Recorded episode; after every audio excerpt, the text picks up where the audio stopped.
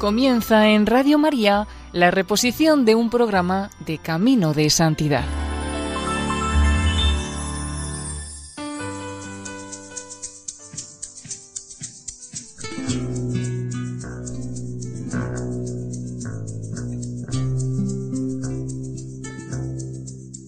Bienvenidos a Caminos de Santidad. El equipo del voluntariado de Radio María en Castellón, Nuestra Señora del Lledó, les ofrece el primer capítulo dedicado a la vida de Santa Maríam de Jesús crucificado, también conocida como María de Belén o la pequeña árabe.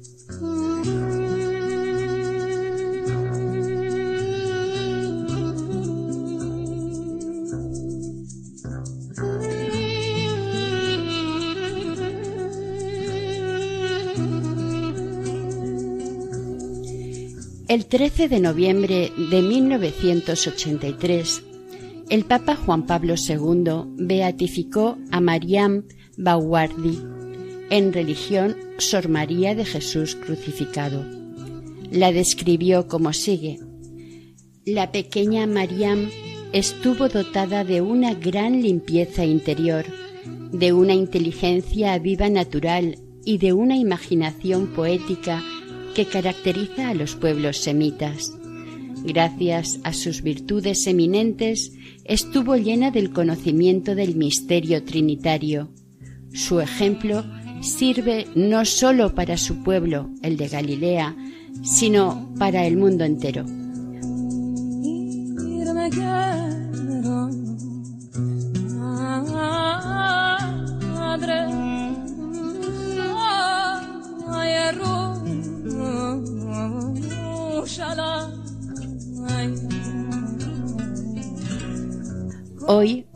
Cristianos saben que esta humilde mujer de Oriente fue colmada con un gran número de carismas, a menudo de los más sorprendentes, visiones, éxtasis, profecías, curaciones, bilocaciones, estigmas, transverberación, levitaciones, posesiones angélicas y diabólicas.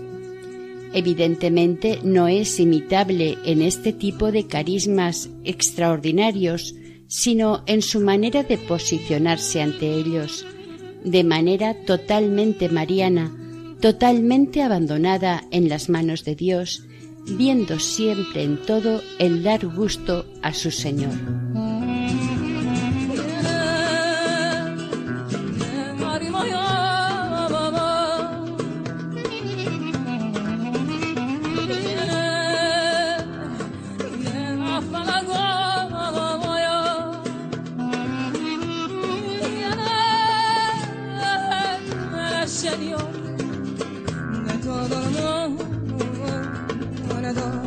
Los padres de Mariam padecieron una dura prueba en su matrimonio.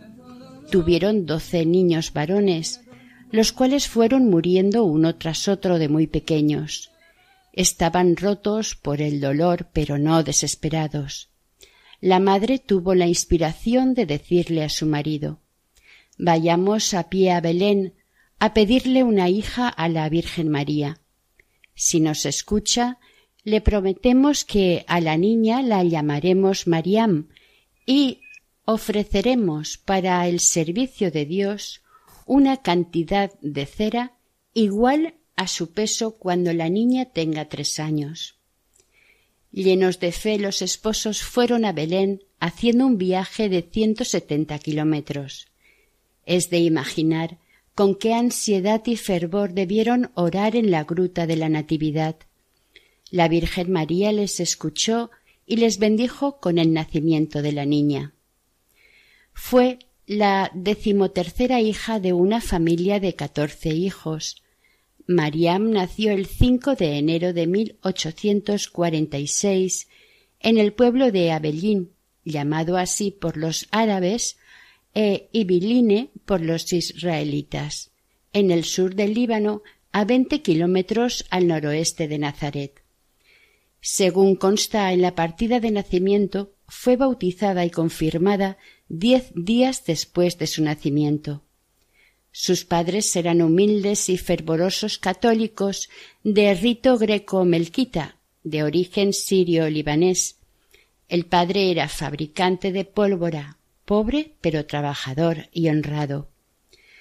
Dos años después del nacimiento de Mariam, nació otro niño al que llamaron Boulos, que significa Pablo. Pero las pruebas parecían cebarse en la familia. Al año del nacimiento del niño, con una diferencia de una semana, murieron los padres. Más tarde, una tía le contó a Mariam las últimas palabras de su padre, quien fijando su mirada sobre una imagen de San José susurró Gran Santo, he aquí a mi hija, la Santísima Virgen es su madre, dígnate tú también velar sobre ella, sé su padre. Una tía paterna que vivía en Tashig se hizo cargo del pequeño Boulos. Mariam fue adoptada por un tío paterno de Ibiline. Ambos hermanos no volverían a verse nunca. Mariam fue mimada en casa de su tío, cuya situación económica era holgada, y entre los cuatro y ocho años parece como una niña soñadora pensativa que buscaba la soledad para pensar mejor en Dios. Le gustaba pasar muchos ratos en el jardín porque en él encontraba los reflejos del Creador en las criaturas, en los árboles, las flores, los insectos y los pájaros. No fue nunca a la escuela, por lo que, siendo ya mayor, aprendió a leer y escribir con dificultad. La carencia de educación literaria hizo que en la niña, de naturaleza viva e inteligente, se avivaran el sentido de la vida interior y la reflexión. Una vez, cuando estaba en el jardín, enterrando a unos pájaros, oyó una voz que le dijo Todo pasa en la tierra. Esto le hizo pensar a ella que somos nosotros, nada, polvo, y Dios es tan grande, tan bello, tan amable, y no es amado. Estaba imbuida en este pensamiento que no pararía de vivirlo profundizándolo hasta la última mañana de su vida. El pensamiento de la muerte y de la nada la perseguía. Un día tuvo un sueño del que después se acordaría. En el sueño vio entrar en casa de su tío a un vendedor que le propuso comprar un pez grandísimo. Ella comprendió que el animal estaba envenenado. Cuando se despertó pensó no ha sido más que un sueño. Pero esa misma mañana un hombre se presentó para vender un pescado igual al del sueño. Ella previno a su tío, pero éste se empeñó en querer comprar el pescado. La niña insistió y se ofreció a tomar el primer bocado, feliz de sacrificarse por los demás. Ante esta insistencia abrieron el pescado y de hecho estaba envenenado, se había tragado una víbora. Durante su vida, Mariam tuvo a menudo visiones de serpientes. Su vida de carmelita fue una lucha encarnizada y en algunos momentos trágica con la antigua serpiente llamado diablo o Satanás, el seductor del mundo entero. Apocalipsis 12:9. Pero como la mujer del Apocalipsis salió victoriosa.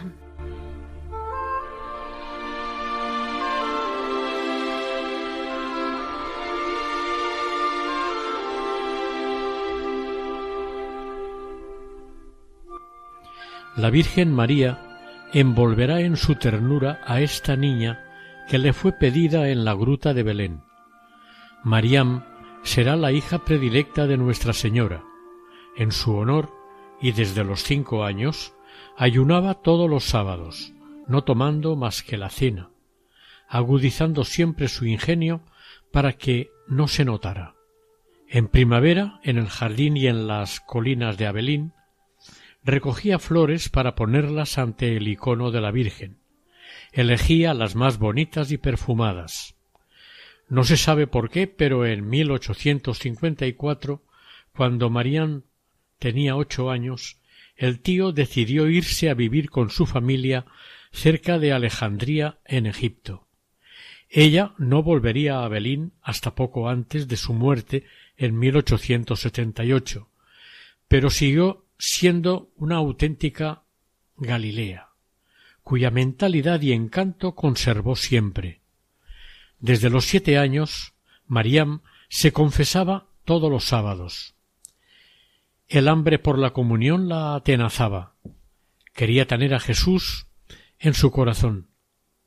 ¿Cómo resistir a los impulsos cada vez más ardientes y violentos?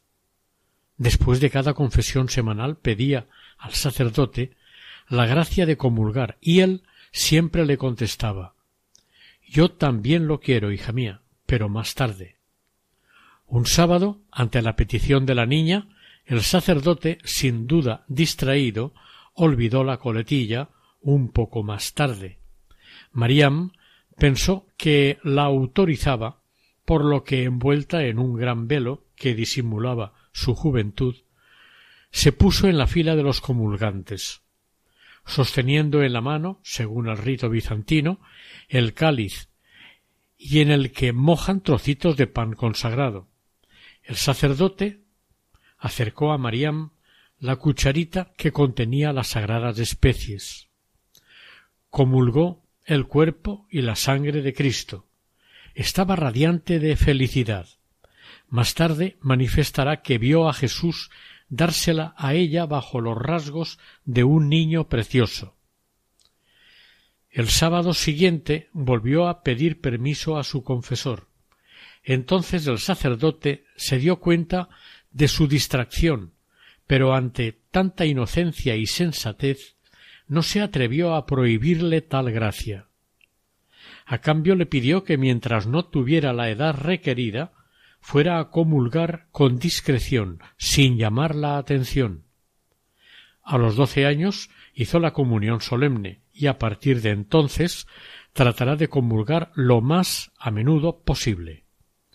Adelantándose a la petición del Papa San Pío X, siendo carmelita, no se cansará de recomendar a las monjas la comunión frecuente y hasta diaria. Cuando Mariam estaba a punto de cumplir los trece años, y siguiendo la costumbre oriental, sus parientes, sin consultarla, la prometieron a un tío suyo que vivía en el Cairo y era hermano de su tía. El día de la boda fue fijado. La boda se celebraría en Alejandría. Unos días antes, Mariam recibió el anillo de compromiso y fue vestida con ricos vestidos y cubierta de joyas. Su tía la puso al corriente de sus próximos deberes como esposa. Para la niña la revelación resultó espantosa. No durmió en toda la noche. En su corazón oyó la voz que había oído con anterioridad en el jardín de Abelín. Todo pasa. Si tú quieres darme tu corazón, me quedaré en él para siempre. Entonces tomó la decisión de que su único esposo sería aquel cuya voz oía en su corazón, Jesús.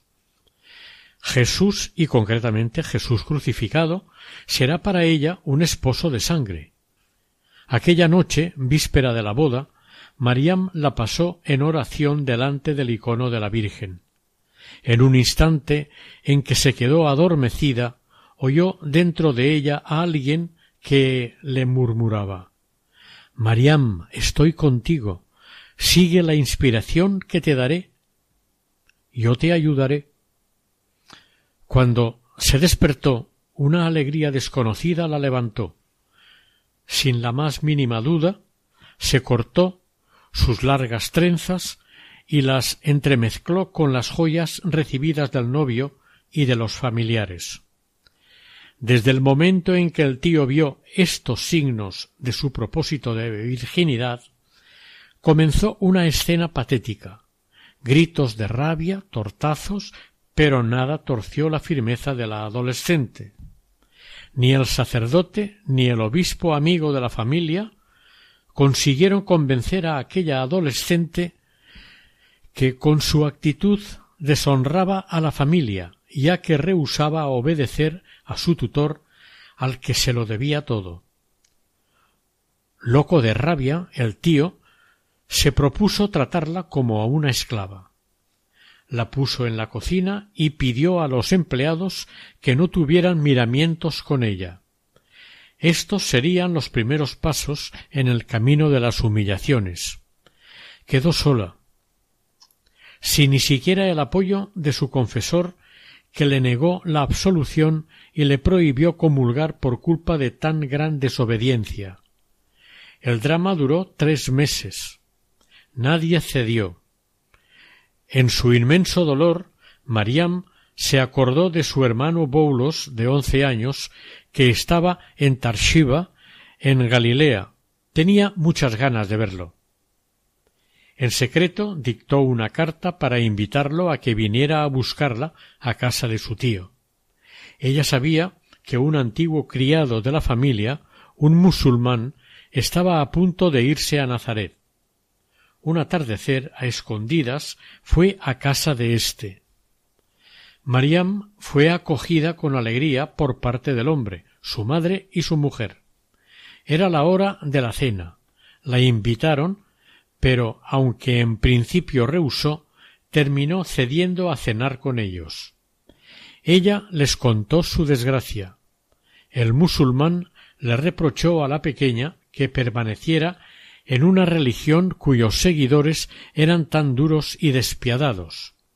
Poco a poco, él le fue insinuando que se convirtiera al Islam. Cuando Mariam se dio cuenta de la enormidad de la proposición, se levantó proclamando en voz alta su fe en Jesucristo y exclamó ¿Musulmana? No, jamás.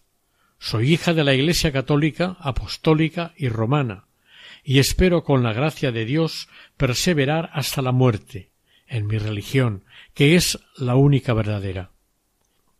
Él, fanático, furioso por verse rechazado, rebatido por una pequeña cristiana, se puso violento. De una patada la tiró al suelo, desenvainó su cimizarra y le cortó el cuello. Él la creyó muerta en un baño de sangre. La envolvió en su gran velo y, ayudado por su mujer y su madre, dejó el cuerpo en una callejuela oscura. Este drama sucedió la noche del 7 al 8 de septiembre de 1858, cuando Mariam se hizo religiosa, celebraba todos los años en ese día de la fiesta de la Natividad de la Virgen María el aniversario de sus bodas de sangre.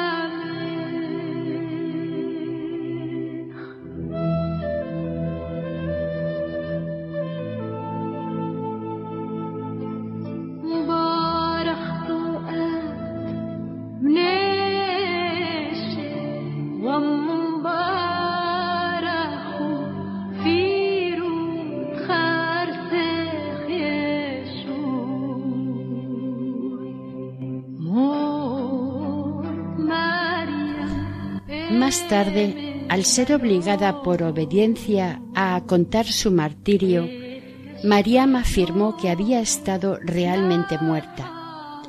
Cuando su maestra de novicias le preguntó si había pasado por el juicio particular, le respondió Oh no, me encontré en el cielo, vi a la Santísima Virgen, a los ángeles y a los santos que me acogieron con una gran bondad y también vi a mis padres en su compañía.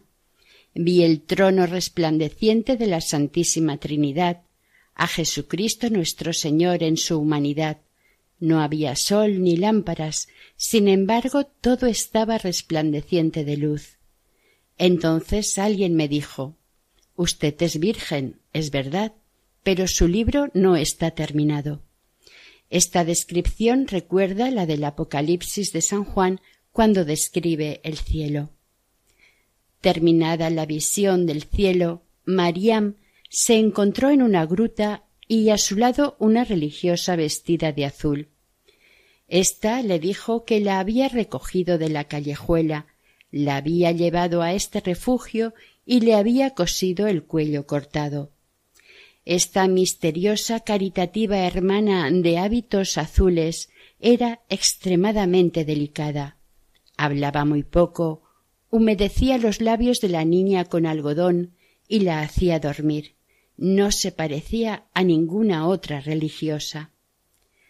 Mariam no supo nunca calcular el tiempo exacto que permaneció en la cueva, pero hablará de un mes. Un día la desconocida enfermera le preparó una sopa tan deliciosa que la convaleciente pidió repetir. Toda su vida recordaría el gusto de aquella sopa. Al final de su estancia en la gruta, la enfermera le señaló a Mariam su programa de vida. No volverás a ver jamás a tu familia. Irás a Francia donde te harás religiosa. Serás hija de San José antes de convertirte en hija de Santa Teresa. Tomarás el hábito del Carmelo en una casa, profesarás en una segunda y morirás en una tercera en Belén. Cuando la herida hubo cicatrizado, la religiosa hizo salir a Mariam de la gruta. La llevó a la iglesia de Santa Catalina, que estaba atendida por los franciscanos, y llamó a un confesor. Cuando Mariam salió del confesionario estaba sola.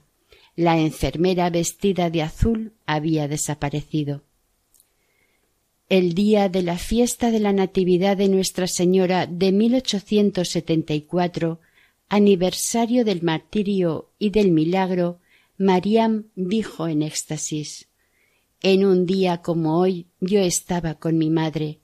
Un día como hoy consagré mi vida a María. Me habían cortado el cuello y María me recogió. En agosto de 1875 navegando hacia Palestina, mientras contaba sus recuerdos a su director, el padre Estrate, precisó Ahora sé que la religiosa que me cuidó después de mi martirio era la Santísima Virgen. Este testimonio de Mariam está avalado por su seriedad, la sinceridad y la humildad de toda su vida. Más tarde su hermano Boulos confirmaría varios detalles. Él recibió la famosa carta de su hermana. Fue a buscarla a Alejandría, pero al no encontrarla en casa de su tío se volvió a Galilea. Pero hay además un hecho concluyente, la cicatriz del cuello. Esta fue constatada por diversos médicos y enfermeras en el transcurso de varias enfermedades de Mariam, tanto en Marsella como en Po, en Mangalore y por último en Belén.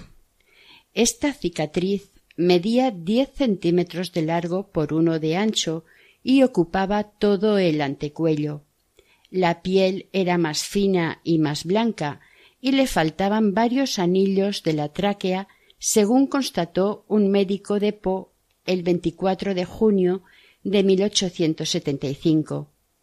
La maestra de novicias escribió de otro médico. Un célebre doctor de Marsella que la había atendido confesó, aunque era ateo, que debía haber un Dios, ya que era imposible que pudiera vivir. Como consecuencia de este profundo corte, Mariam tuvo el resto de su vida una voz quebrada. El martirio de la pequeña árabe no fue un sueño, quedó escrito en su carne. A los trece años se encontró sin techo y sin familia, abandonada en la iglesia de Santa Catalina de Alejandría. Un franciscano se interesó por la huérfana y le encontró una familia cristiana donde servir. ¿Cuál no sería la sorpresa de Mariam cuando se dio cuenta de que se trataba de primos lejanos? Afortunadamente ellos no la reconocieron y ella quiso guardar el anonimato. La pusieron en la cocina y la encargaron de los niños. Allí la mimaron tanto que se preguntaba cómo podría realizar su vocación en semejantes condiciones, por lo que dejó la casa y se puso al servicio de otra familia con la que estuvo seis meses. Antes que nada buscaba ser desconocida. Vivía en la pobreza, sólo tenía un vestido, su salario lo distribuía entre los más desgraciados. Justo guardaba algunas piastras para apagar el aceite de la lamparilla que ardía delante del icono de la Virgen. Dejó a una persona rica de Alejandría para entregarse al servicio de una familia a la que la enfermedad había reducido a la miseria. Les renovó los camastros, se las ingenió para procurarles todos los cuidados posibles, no dudando en mendigar para comprarles víveres y vestidos, llegando hasta vender lo poco que le quedaba. A las cinco semanas la familia se había restablecido. Mariam, a pesar de las insistencias, se fue a otro lugar a ejercer la caridad. Pero pronto la empezó a obsesionar nuevamente el deseo de ver a su hermano Boulos. Tomó un barco en Alejandría para ir a San Juan de Acre desde donde partiría para Tarjía, pero una tempestad arrojó el barco sobre los arrecifes de Jaffa.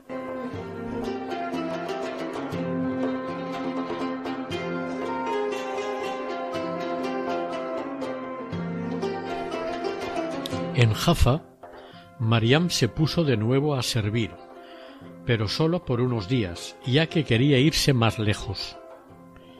Deseando subir a Jerusalén, aprovechó una caravana de peregrinos para llegar a la ciudad santa. Allí, un sacerdote le encontró una familia donde servir. En el transcurso de estos siete años de aventuras, anteriores a su entrada al convento, subió varias veces a Jerusalén. No se sabe a ciencia cierta cuándo hizo el voto de virginidad en el Santo Sepulcro. Pero hay datos sobre los principales acontecimientos. Un día, yendo por Jerusalén, se le acercó un joven y entró en conversación con ella. Era muy guapo. Respiraba franqueza. Ella tenía quince años. La conversación fue de una gran delicadeza. El joven le hizo un elogio a la castidad perfecta. Unos días después la volvió a encontrar. Le dijo que se llamaba Juan Jorge y se prestó a acompañarla hasta el Santo Sepulcro. Cuando llegaron allí, ella le prometió a su misterioso guía hacer voto perpetuo de virginidad si él hacía lo mismo. Y fue así, como en la capilla, sobre el lugar mismo de la tumba gloriosa de Jesús, estos dos jóvenes se convirtieron en hijos de resurrección, emitiendo el voto perpetuo de castidad. Antes de separarse de Mariam, Juan Jorge le recordó las grandes etapas de su vida tal y como se las había trazado la Virgen en la gruta de Alejandría. Diez años más tarde, en Mangalore, en la India, Mariam volvió a ver a su hermano espiritual. Esto tuvo lugar un poco antes de su profesión perpetua en el Carmelo.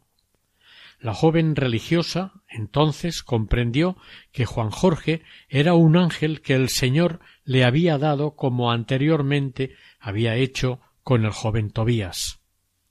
Terminada su peregrinación, Mariam quiso volver a Jaffa para ir hasta San Juan de Acre, Apenas hubo salido de Jerusalén, se le acercaron dos individuos.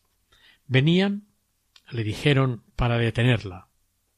Se la acusaba de haber robado un diamante en casa de la señora que la había alojado. La joven fue arrojada en una prisión infecta donde se encontró entre mujeres viciosas. Dos días después la verdad resplandeció. Una pobre negra, medio loca, corría por las calles de la ciudad queriendo vender la joya robada. Mariam fue puesta en libertad. Ella se fue feliz de haber conocido una pequeña parte de la vergüenza que pasó el Señor en la ciudad de la pasión. Un grado más en la escala de la humillación acababa de ser bajado. Embarcada de nuevo hacia Jaffa, una vez más por culpa del mar, el barco no pudo hacer escala en San Juan de Acre, por lo que fue dirigido a Beirut, y también una vez más se encontró la joven sola en aquel inmenso puerto. Como era habitual en ella, se refugió en una iglesia, pidió un sacerdote al cual expuso su problema. Él le encontró un empleo en casa de la señora Atalla. Dos días más tarde se repitió el escándalo de Jerusalén. La joven sirvienta fue acusada de haber robado un objeto de valor. Intervino la policía, pero el hermano de la patrona se declaró culpable.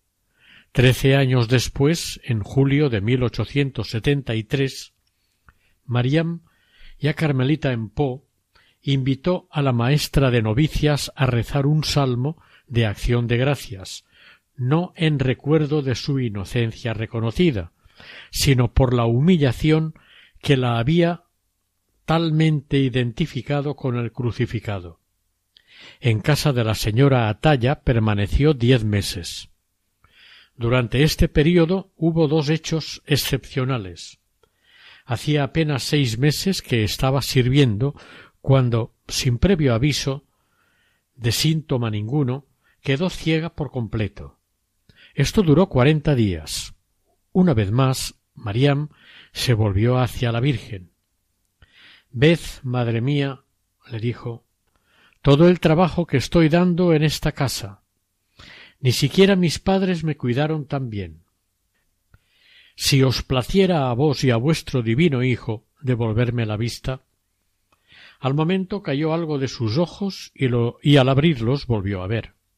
Algún tiempo después, mientras tendía la colada en la terraza, cayó. La creyeron muerta. Sus huesos parecían estar triturados. Los médicos no dieron ninguna esperanza de que curara.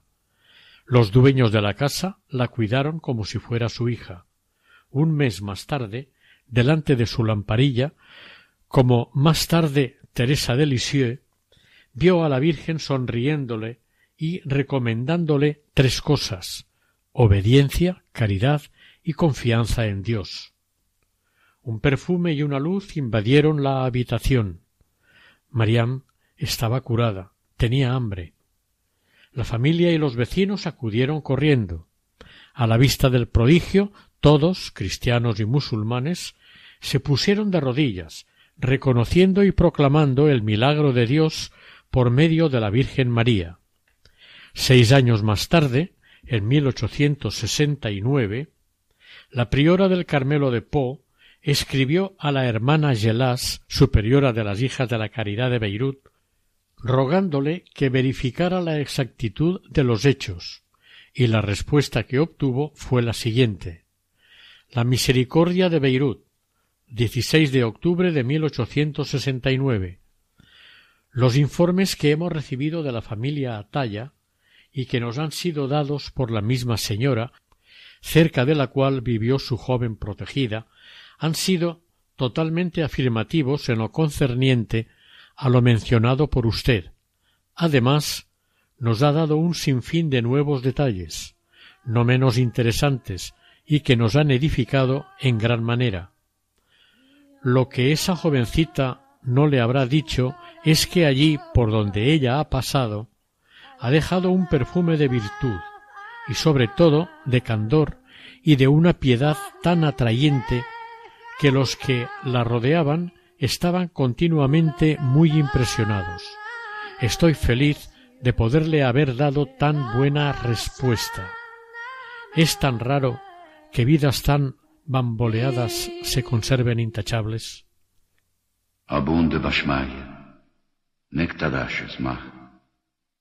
תיטה מלכותה, נאו נאווה צביינך, האיקנה דבשמיא, אף בהרה.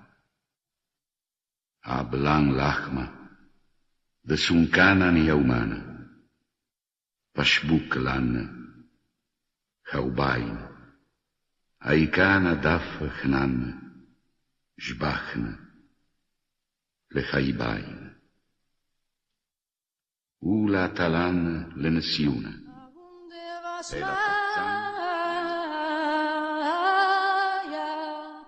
Netta dashis ma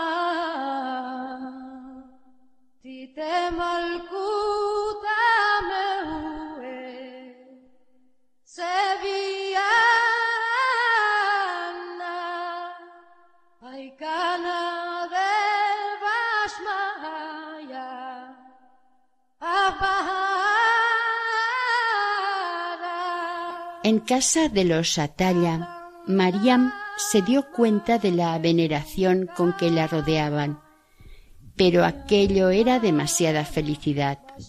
¿No sería una trampa o una tentación? Como a Bernardete, la Virgen no le había prometido hacerla feliz en la tierra.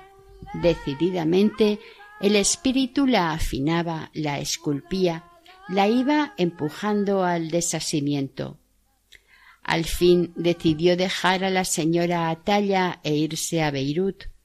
Una familia apellidada Najjar, cuya hija vivía en Marsella, invitó a Mariam a ponerse a su servicio en dicha ciudad, en Francia.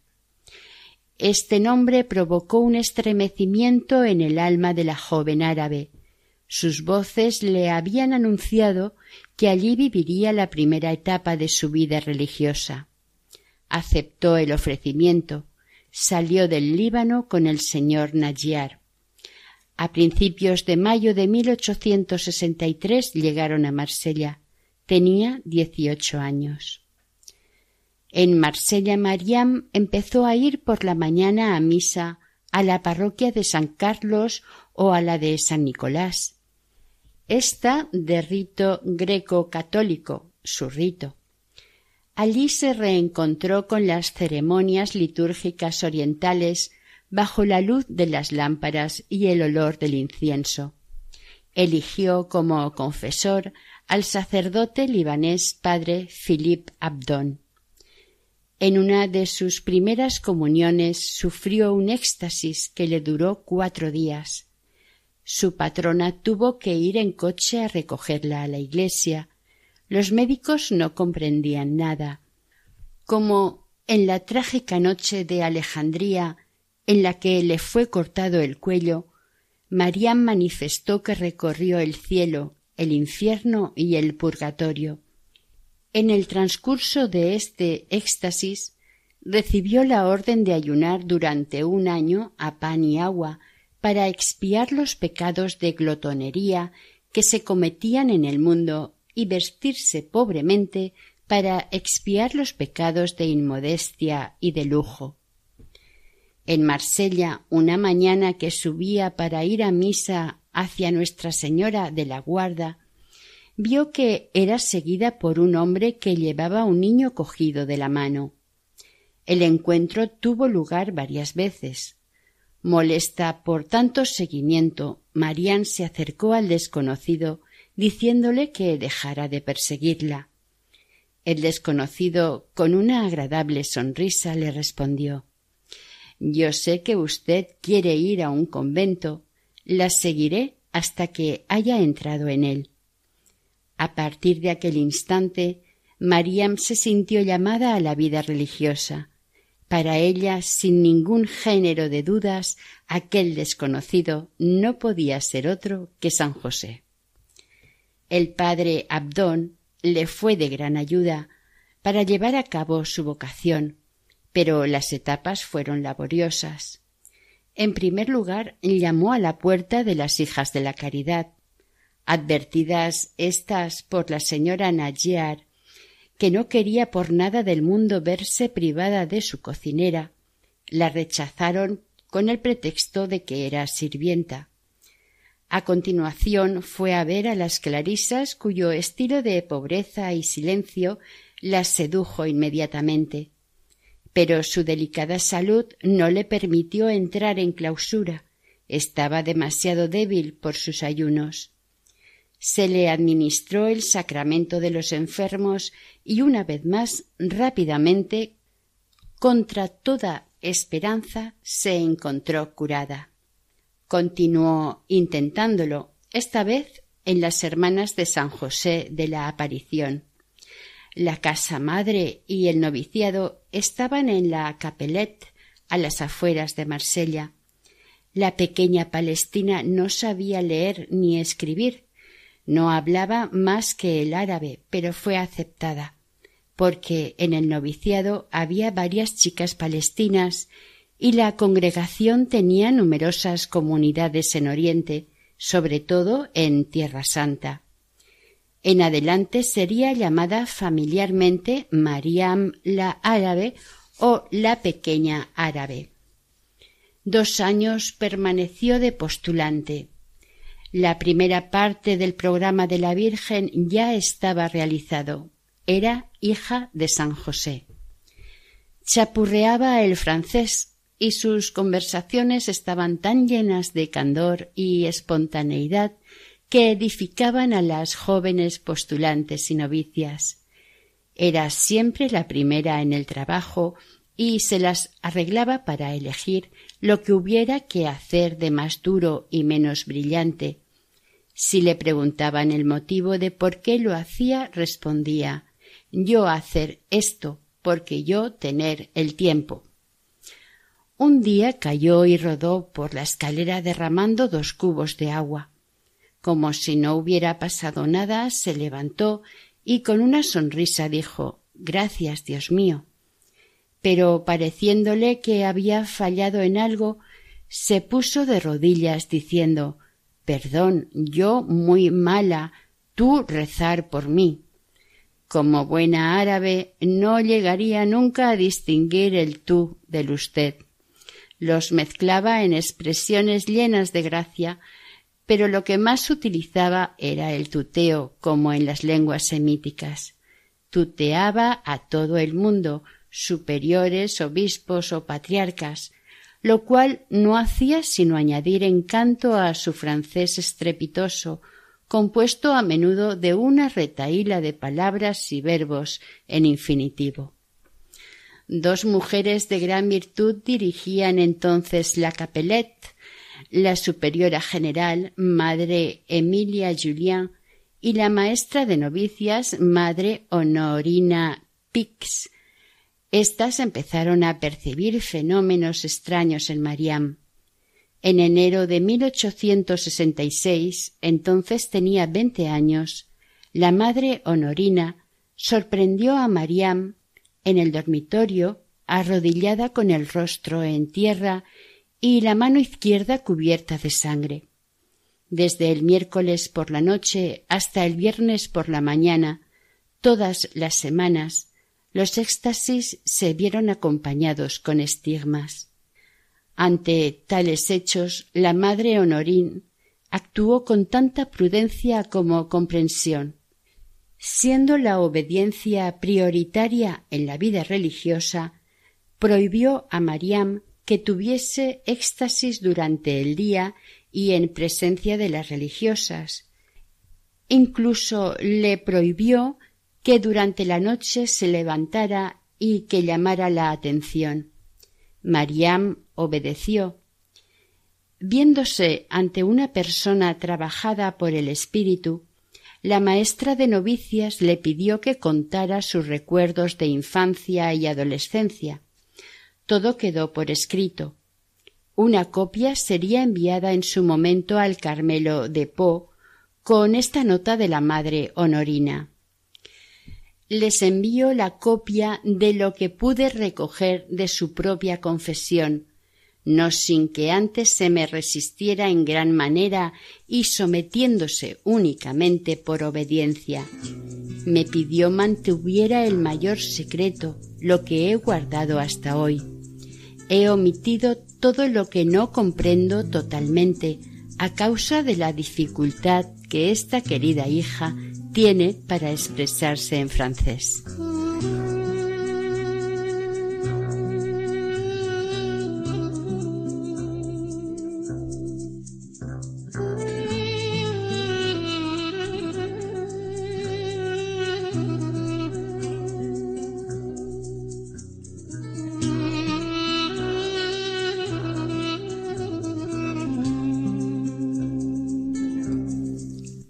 Madre Honorina cayó enferma y en el noviciado fue sustituida por la madre Verónica. Esta religiosa ocuparía un gran lugar en la vida y en el corazón de Mariam. Después de diecisiete años de vida religiosa con las hermanas de San José, entró en el Carmelo de Po con Mariam y fue en sus brazos donde murió la pequeña árabe en el Carmelo de Belén. Por deseo de la madre Verónica, los estigmas de Mariam desaparecieron en Marsella. Según profetizó ésta, estos no volvieron a aparecer hasta la cuaresma siguiente en Po. Mariam se convirtió en el convento en objeto de contradicción y en el momento de la votación para su admisión en el noviciado de siete votantes hubo dos abstenciones dos síes y tres nos. Mariam no fue admitida. Para la madre Honorina y la superiora general fue un duro golpe. El 12 de diciembre de 1868, la superiora general escribió a la priora del Carmelo de Po. Nuestros superiores eclesiásticos no han creído necesario mantenerla entre nosotros alegando que corresponde al claustro el privilegio de esconder a tales almas. Nuestras hermanas han obedecido. Ustedes tienen ahora esa alma privilegiada. Que Dios sea alabado. Evidentemente el golpe más duro fue para Mariam. ¿Qué iba a ser de ella? Sin ella saberlo, el espíritu le preparaba el siguiente paso la madre Verónica había recibido de Roma la autorización para irse al Carmelo de Po, por lo que le propuso a su querida hija presentarla a la madre priora y le escribió. La respuesta fue inmediata y positiva. En su carta de presentación la madre Verónica no había informado sobre los dones de Mariam, pero había añadido ella obedece hasta el milagro. Mariam y Sor Verónica se presentaron en el Carmelo de Po el sábado 15 de junio de 1867, a media tarde. En el coro las carmelitas salmodiaban las primeras vísperas de la fiesta de la Trinidad. Mariam lo ignoraba todo sobre el Carmelo y Santa Teresa, pero ese día comprendió cómo se cumplían las misteriosas palabras que le había dicho su milagrosa enfermera de Alejandría. Serás hija de San José antes de convertirte en hija de Santa Teresa. Cuando entró en el Carmelo de Po, Mariam tenía veintiún años. El 2 de julio, dos meses después de su entrada en él, empezó su noviciado.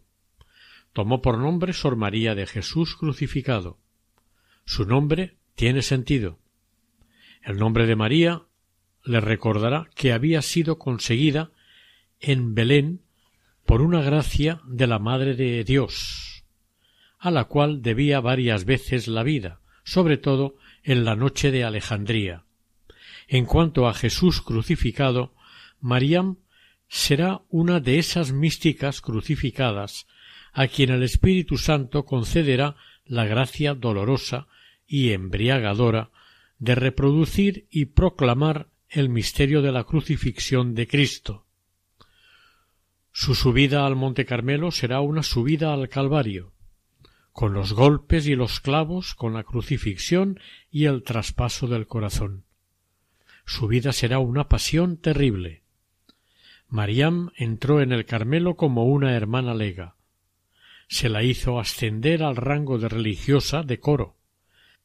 Pero su incapacidad para el latín y su humildad la hicieron tomar el último sitio en cuanto le fue posible. Le gustaba ser llamada la pequeña nada. Se la llamará preferentemente la pequeña y la pequeña árabe, como ya hemos dicho anteriormente. Sor María de Jesús crucificado aparece como una cumbre hacia la cual se dirigen todos los carismas que vemos poseen tantos testigos del Espíritu.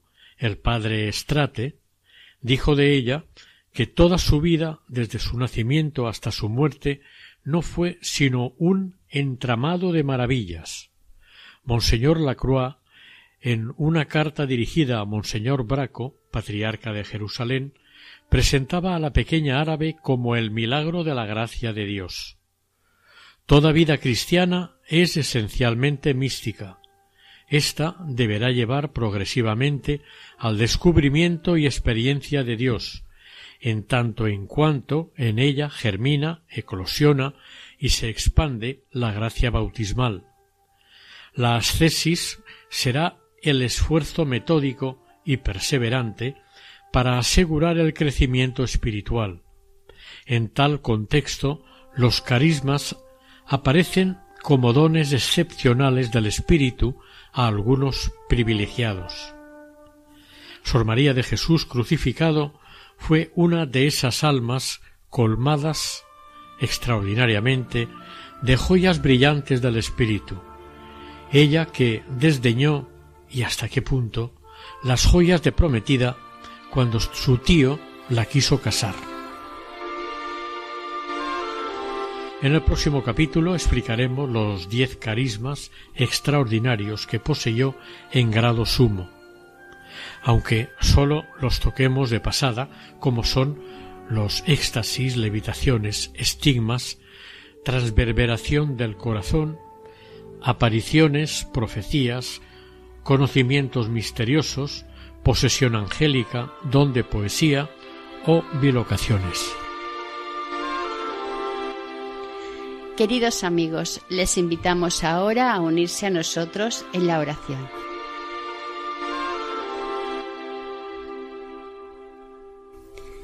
Dios Padre de misericordia y de toda consolación, que has conducido a Santa María de Jesús crucificado, hija humilde de Tierra Santa, hasta la contemplación de los misterios de tu Hijo, y la has hecho testigo de la caridad y del gozo del Espíritu Santo. Concédenos, por su intercesión, que, participando de los sufrimientos de Cristo, podamos exultar de alegría en la revelación de tu gloria. Amén.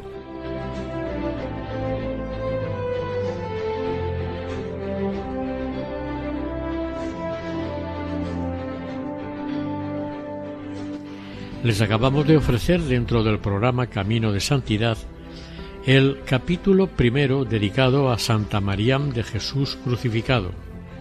Este programa ha sido realizado por el equipo nuestra Señora del Lledó de Castellón. Gracias por su atención y que el Señor y la Virgen les bendiga.